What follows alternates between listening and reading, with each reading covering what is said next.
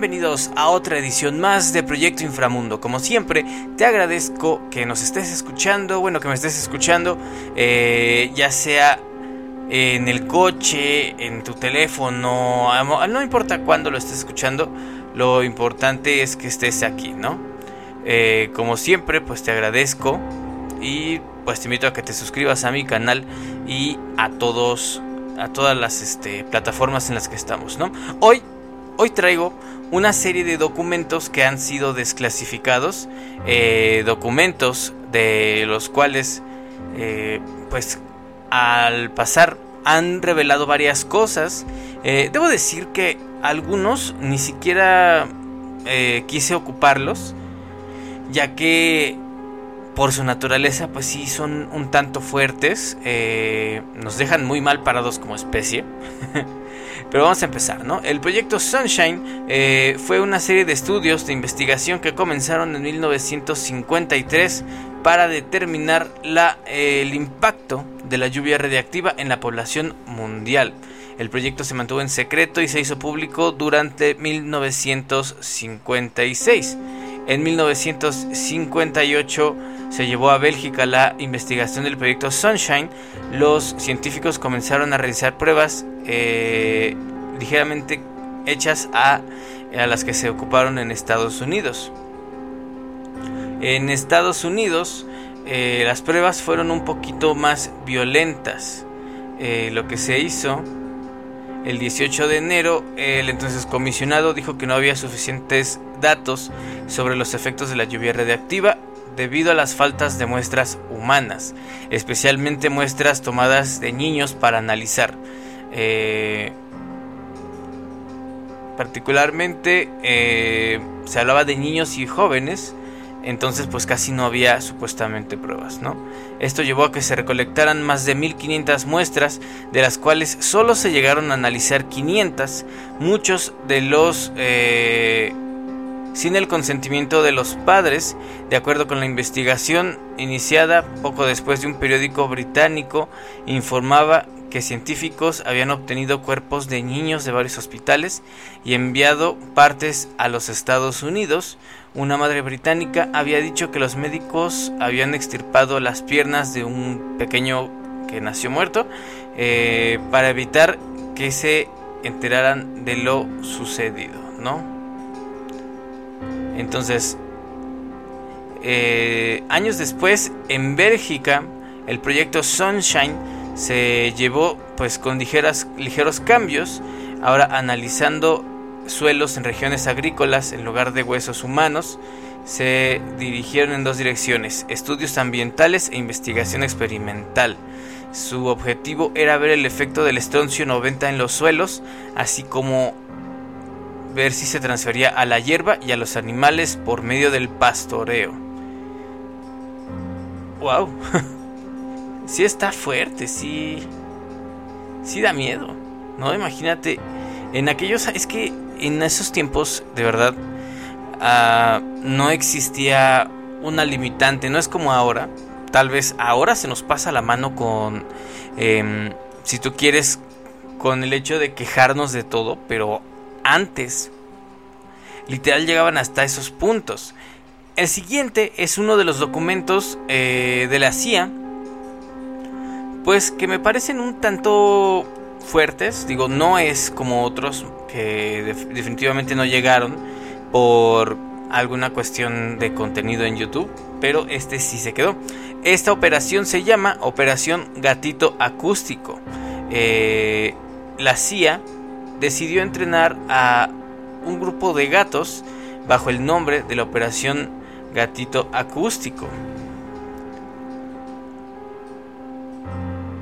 La CIA eh, siempre ha tenido pues su misión escuchar conversaciones enemigas y una de esas fue bautizada como la Acoustic Kitty Mission o Proyecto Gato Acústico o Operación Gato Acústico. El objetivo del proyecto Gato Acústico era entrenar a gatos para convertirlos en espías, aprovechando que pues nadie suele sospechar de un lindo gatito moviéndose por una habitación donde se manejan secretos de Estado. Pero pues la, idea al final no funcionó tan bien. La idea surgió en Asia, donde los agentes norteamericanos se dieron cuenta que nadie solía reparar en la presencia de gatos en las reuniones más secretas, así que alguien pensó en Langley, Langley, sede de la CIA, que quizá no fuera una locura insertar en los gatos dispositivos electrónicos para poder espiar. Eh, en aquellos años, eh, recuerden que estamos hablando de tecnología vieja, eh, antigua, antiguísima, entonces pues tendría que ser un aparato bastante grande y pues tendrían que recuperarlo, ¿no? el objetivo prácticamente era hacer que los gatos espiaran al enemigo. entonces, no habían encontrado el modo hasta que eh, se les ocurrió insertar en los gatos eh, una antena, micrófonos, transmisores y baterías. Eh, el reto principal era que el gato se viera normal y sobre todo pudiera seguir con vida. en los ensayos se comprobó que el cuerpo de los gatos no es muy buen conductor, así que optaron por colocar en las orejas los micrófonos y conectarlos con un cable demasiado delgado que a veces hacía de antena y que iba disimulado entre el pelo del animal. Como es natural, eh, en la CIA no hicieron ninguna encuesta para comprobar qué decía la opinión pública. Eh, y tras la tecnología tan solo restaba un pequeño detalle eh, ya lo habían logrado ponerles el transmisor por fuera. Ah, se puede decir que la operación iba viento en popa hasta que nadie, nadie contó con eh, la rebeldía natural de los gatos ya que al ser tan independientes, los gatos no podían seguir indicaciones. En la CIA probaron con todo, eh, se les privó de su alimento, ah, entre otras este, prácticas, ¿no? Una leyenda cuenta que durante la primera prueba de la operación gatito acústico, eh, uno de los gatos de verdad había, había logrado llegar hasta ese punto pero desgraciadamente uno de los el gato al cruzar la calle pues fue atropellado y perdió la vida al momento. Eso pudo haber causado que el gobierno ruso pidiera, bueno, el gobierno soviético, en aquel entonces la Unión Soviética, pidiera explicaciones. ¿Te imaginas encontrarte un gato? Bueno, aquí ya tuvimos un gato dealer, que no tengamos un gato espía, ¿no? Qué cosa. Esta, eh, este se podría decir que es el proyecto arma este, fulminante. Eh, todos estos nombres están en inglés, entonces pues tienen una traducción similar aquí, ¿no? El periódico inglés Express informa de un denunciante reivindicado que la CIA utiliza un arma que ataca directamente al corazón. Según los informes, esto dispara un dardo que puede causar un ataque al corazón una vez que el veneno entra en el torrente sanguíneo de la víctima. Los expertos dicen que puede atravesar la ropa y entrar en el cuerpo sin dejar signos de impacto en la piel más que un ligero punto rojo. Eh, esto, esta cosa modificada de una Colt 1911 eh, digamos, este, este modelo en especial eh, ya se ha demostrado que la CIA lo utilizaba desde tiempo antes y que era como que la, el objeto reglamentario, ¿no? Mary Embe denunció el veneno se congeló en una especie de dardo y fue disparado a gran velocidad a una persona.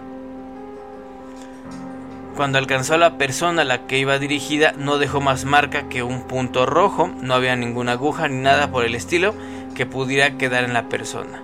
Eh, las imágenes de la prueba de 1975, eh, compartidas por los teóricos, se han hecho virales. En el video, el senador Frank Church le pregunta al director de la CIA, eh, William Colby, disparó el, el, producto este, el dardo, a lo que respondió sí, sí, señor presidente, y fue un desarrollo de forma especial, potencial, capaz de entrar en el objetivo sin que pueda percibirse. Según Colby, la toxina no aparece en la autopsia porque por lo que sería imposible comprobar si en realidad el dardo alcanzó el objetivo. Qué horror. De hecho, creo que siempre hemos tenido este pues este miedo, ¿no? Este miedo, esta esta esta cosa extraña, ¿no?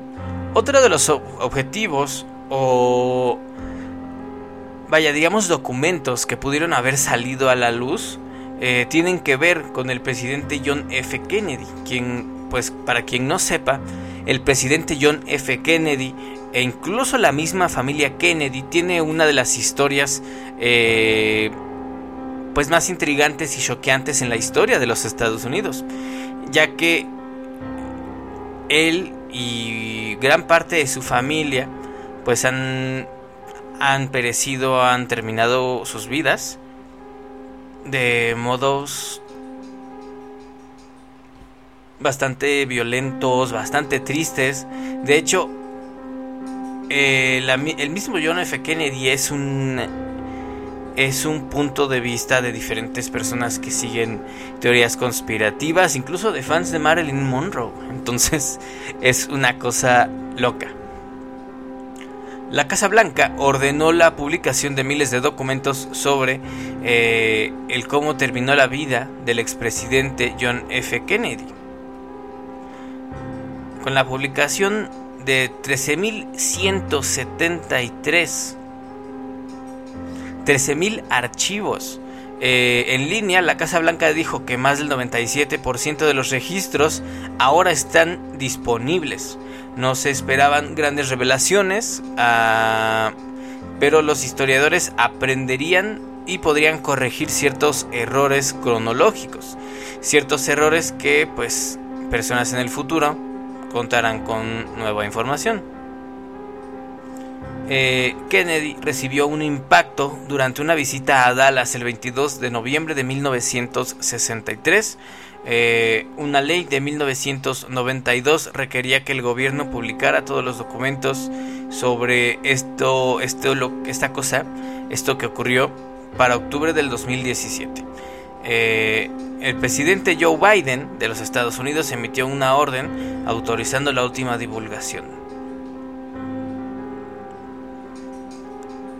Em, los archivos nacionales dijeron que 515 documentos van a permanecer retenidos en su totalidad y otros 2.545 se retendrían parcialmente.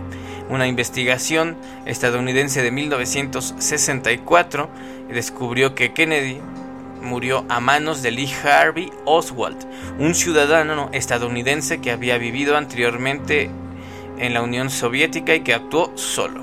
Fue terminado en el sótano en la sede de la policía de Dallas dos días después de su arresto. La muerte de John F. Kennedy generó décadas de teorías de conspiración y pues eh, la CIA dijo que la agencia de espionaje nunca se había comprometido con Oswald y no ocultó la información sobre él a los investigadores estadounidenses. Académicos y teóricos veteranos esperaban que la última publicación revelara más información. En su último comunicado, la CIA dijo que toda la información en poder de la agencia relacionada con su viaje a la Ciudad de México había sido divulgada previamente. No hay nueva información sobre este tema, dijeron en el comunicado de 2000 22. Te digo, es una de las historias con más eh, cambios. Eh, de hecho, se hablan de distintas o cosas que ocurrieron, de distintas teorías que tienen que ver incluso con Marilyn Monroe, que tienen que ver con con el haber descubierto alguna parte oscura del gobierno Pero bueno, es una cosa loquísima, ¿no? Esta, eh, este se puede llamar Operación Mockberg, Mockingbird. En 1948, Frank Wisner fue nombrado director de la Oficina de Proyectos Especiales. Poco después pasó a llamarse Oficina de Coordinación de Políticas y esta se convirtió en la rama de espionaje y contrainteligencia de la Agencia Central de Inteligencia. Se le dijo a Wisner que creara una organización que se centrara en propaganda, eh, guerra económica, acción directa y preventiva, incluyendo medidas de sabotaje a antihostiles. Más tarde, ese año, Wisner estableció Mockingbird, un programa para influir en los medios estadounidenses para ejecutar el proyecto dentro de la industria. El propio Graham reclutó, reclutó a otros que habían trabajado para la inteligencia militar. Durante la guerra, esto incluyó a James Street, Russell Wiggins, Phil Hain, John Hikes y Alan Bart. Eh, entre varias personas más, ¿no? En 1900, Allen Dulles persuadió a Kurt Meyer para que se uniera a la CIA. Sin embargo, hay evidencia de que fue reclutado varios años antes y había estado espiando a los a organizaciones liberales de las que había sido miembro a finales de la década.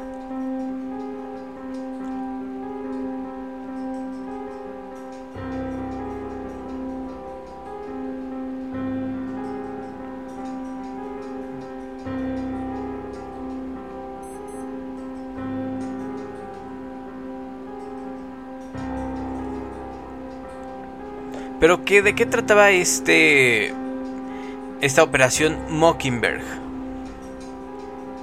La operación Mockingbird a grandes rasgos era un programa para evitar, eh, más bien para poner fines propagandísticos. Eh, según Deborah Davis, la operación reclutó a destacados periodistas en una red de propagandas e influyó en las operaciones de grupos de fachadas. El apoyo de la CIA a los grupos de fachadas quedó descubierto cuando un artículo en la revista Ramparts de 1967 informó que The National Students Association, Asociación Nacional de Estudiantes, recibió financiación de la CIA. En 1975, las investigaciones del Congreso del Comité Church revelaron conexiones de la agencia con periodistas y grupos científicos.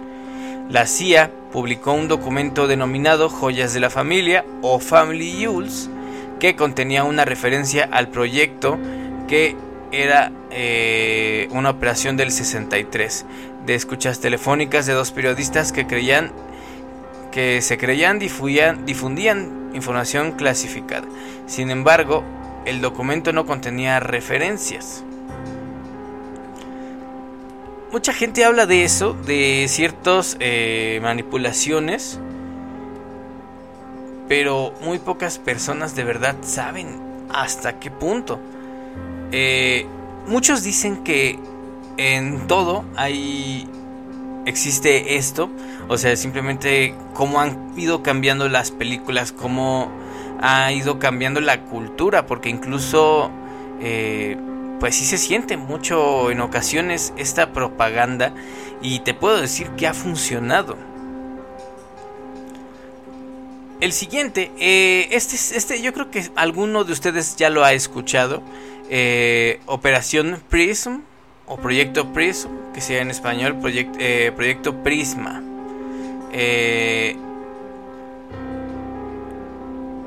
el proyecto Prisma es un buscador que funciona eh, en base a lo que los datos, a lo que, lo que nuestros datos van a lugares como Facebook, Google, Microsoft o de los servidores. Esta revelación se hizo gracias a la filtración de una presentación de la Agencia de Seguridad Nacional que fue publicada. Pero ¿qué es Prisma? Prisma es un programa que permite a la CIA acceder a la información almacenada en los servidores eh, de Internet, desde productos, eh, información en línea, como, del, como Microsoft, que ahí vienen muchos, como PowerPoint, eh, muchísimos que no se me ocurren en este momento, que sin embargo ocupamos, ¿no? La primera en ser espiada fue Microsoft, Yahoo, Google, Facebook, el proveedor Paltalk, YouTube, Skype, AOL y Apple entraron a la lista en años pasados y Dropbox se podría sumar a la lista. De este modo podrían conseguir materiales como historial de búsquedas, el contenido de correos electrónicos, transferencias de archivos e incluso chats en tiempo real. Según la información publicada por The Guardian, el seguimiento de esta información se realiza sin que fuese necesario solicitar el acceso a los proveedores de Internet o conseguir una autorización judicial. Todo ello aparece en el documento que al parecer estaba determinado para los nuevos gerentes. Las compañías eh, obviamente tienen que negarlo. Eh, Google aseguró que se preocupa por la seguridad de los datos de sus usuarios y que entrega información al gobierno, pero que solo lo hace en conforme a la ley. ¿Esto qué significa? En ocasiones, si alguien eh, rompe la ley, no sé si has visto eh, este cuadrito que dice términos y condiciones. Eh, ahí dice que tus datos o los datos que tú vayas recabando recopilando a, lo largo de tu uso pueden ser transferidos en caso de que ese sea, sea necesario. Es que es una... Dice algo extraño. Ahí lo entiendes, ¿no? Por su parte, Apple directamente declaró que jamás había oído hablar de Prisma. Eh, Joe Sullivan, director de Facebook, negó en declaraciones a Forbes que su compañía proporcione acceso a sus servidores al gobierno. Además, defendió su forma de actuar ante este tipo de requerimientos que es similar a la de Google.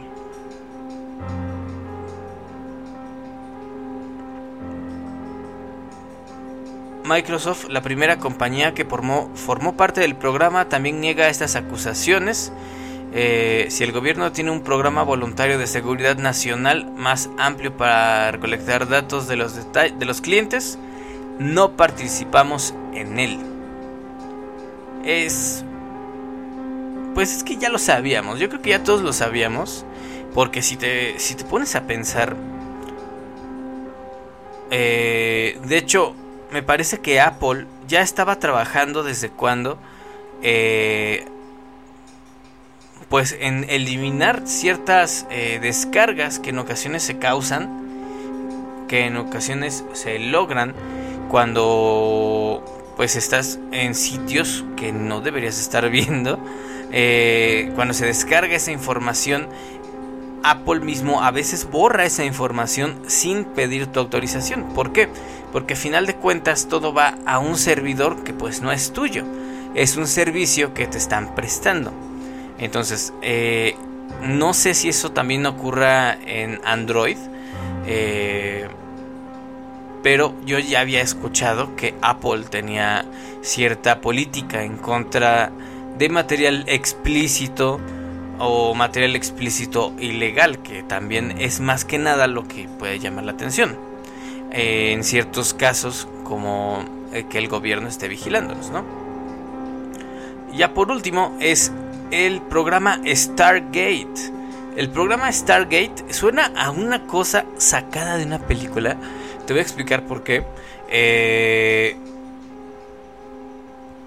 en 1984, el Instituto de Investigación del Ejército pidió a la Academia Nacional de Ciencias un estudio de todas aquellas técnicas que permitiesen aumentar el rendimiento de sus soldados, como el uso de poderes psíquicos, la visualización, el aprendizaje durante el sueño, entre otras. El comité encargado eh, de evaluar estas técnicas, compuesto por 14 expertos, casi todos ellos psicólogos, concluyó que no encontraba ninguna justificación científica en las investigaciones realizadas durante 130 años para considerar la existencia de fenómenos parapsicológicos.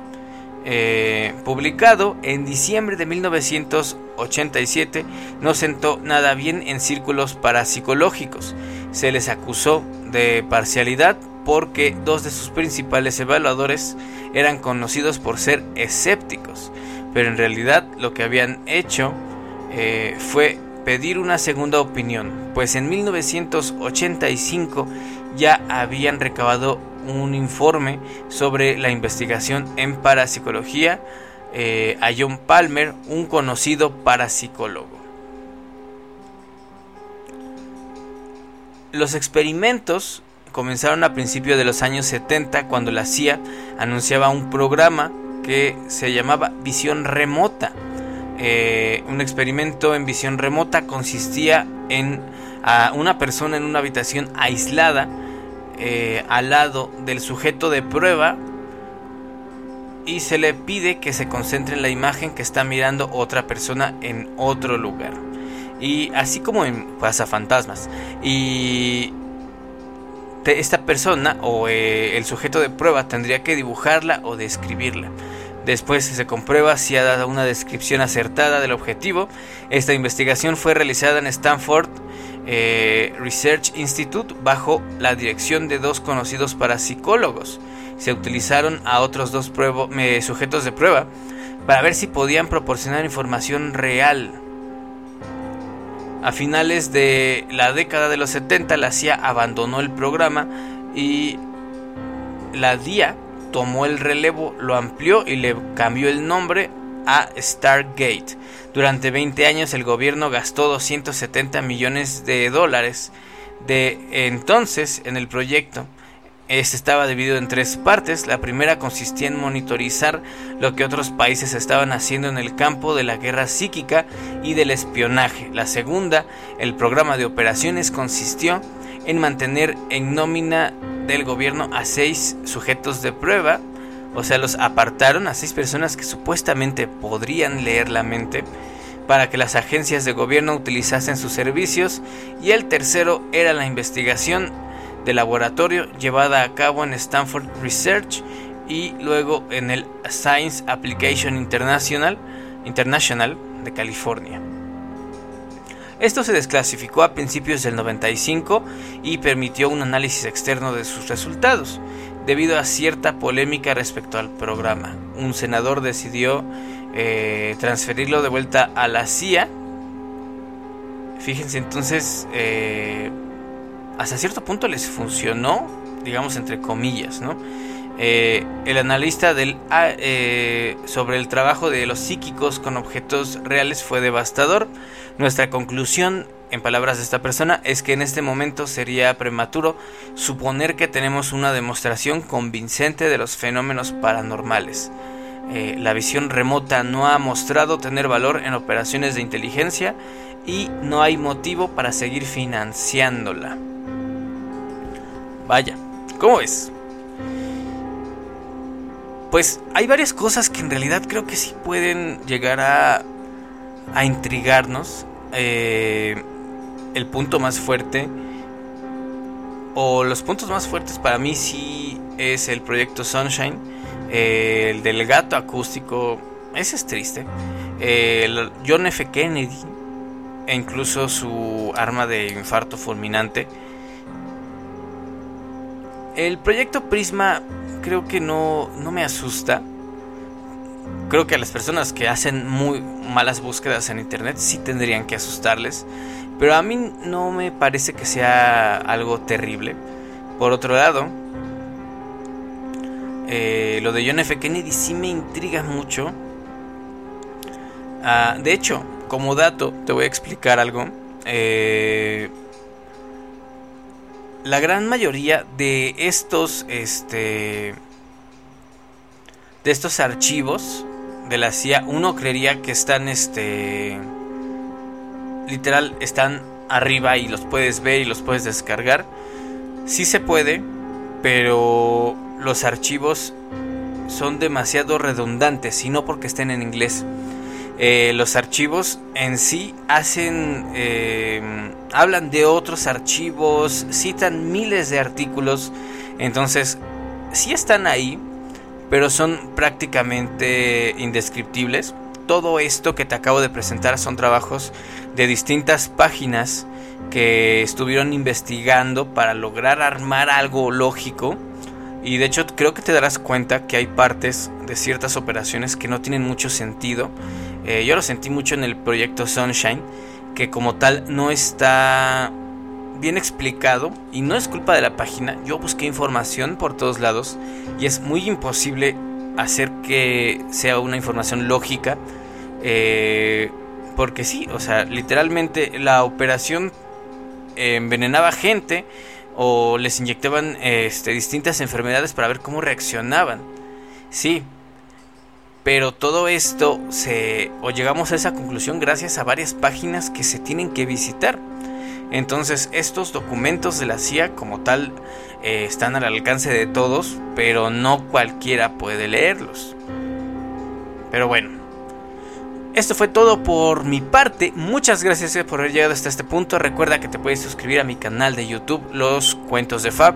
Eh, Proyecto Inframundo es un podcast de terror y misterio que se está subiendo. Intentamos hacerlo cada semana, ¿vale? En TikTok puedes encontrar fragmentos. En Instagram, ins-fab. Y en Spotify. En Spotify puedes seguirme como Proyecto Inframundo Podcast o los podcasts de Fab. Eh, recuerda que también estamos en distintas plataformas. Estamos en Google Podcast, Apple Podcast, eh, Spotify Podcast, se llama. Ah, y YouTube Podcast. Ajá, suscríbete, comenta y comparte. Y recuerda, cuidado con tus búsquedas en Internet. Esto fue Proyecto Inframundo. Y recuerda, no confíes en nadie.